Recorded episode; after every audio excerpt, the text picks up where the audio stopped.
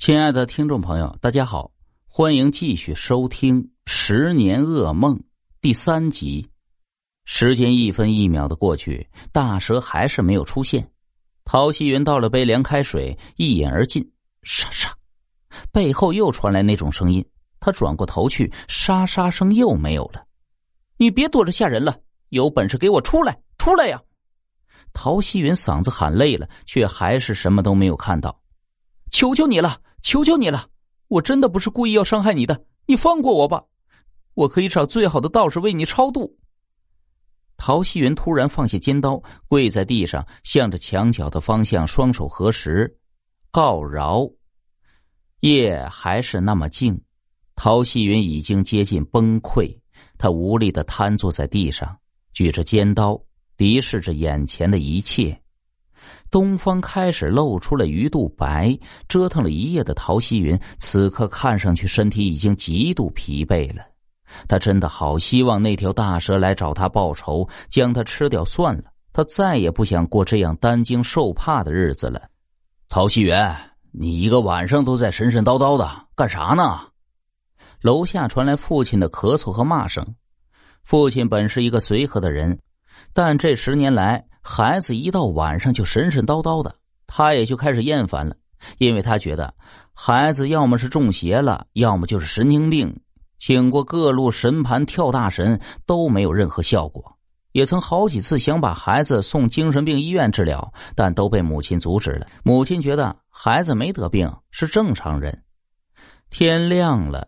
父母亲来到陶希云的房间，看到已成熊猫眼的孩子无精打采的靠在椅子上，他们就知道孩子又折腾了一夜没睡。你到底在干什么呀？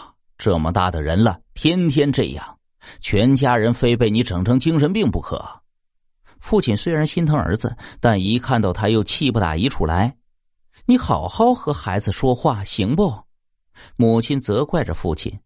我又做那个做了十年的噩梦了，我又做那个做了十年的噩梦了，我快疯了。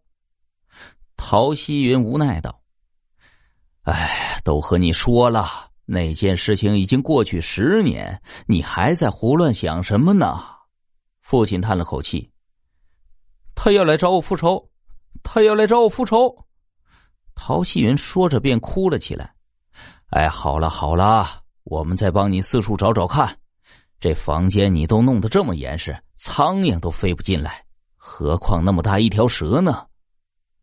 父母在房间里四处查看着，认真的检查每一个柜子和抽屉。他们要让孩子清醒，世上根本就没有蛇会复仇这一说法。那些老人们传下来的话不过是无稽之谈。要让孩子不要再这么疯下去了。啊！母亲叫了起来。是蛇吗？是蛇吗？陶希云从椅子上弹了起来。父亲听到叫声也跑了过来。只见母亲用木夹子从衣柜底下层里面挑出了一只秃毛大老鼠，挑到陶希云面前。哎，看到了吧？原来是这个东西在作怪，怪不得整晚都有响动呢。父亲说：“这只老鼠尖尖的脑袋，一对红眼睛，不停的眨着。”尾巴断了一大截，是他在衣柜里被衣服压住了身子，挣脱不了，才会搞出这么大的动静的。母亲向他解释着：“老鼠，老鼠，去你大爷的！”他看着眼前的老鼠，一股脑的将自己这十年来所受的委屈和折磨全都算在他的身上。陶希云转身拿过尖刀，狠狠的用力一挥。砍下了老鼠的鼠头，溅了一地的血。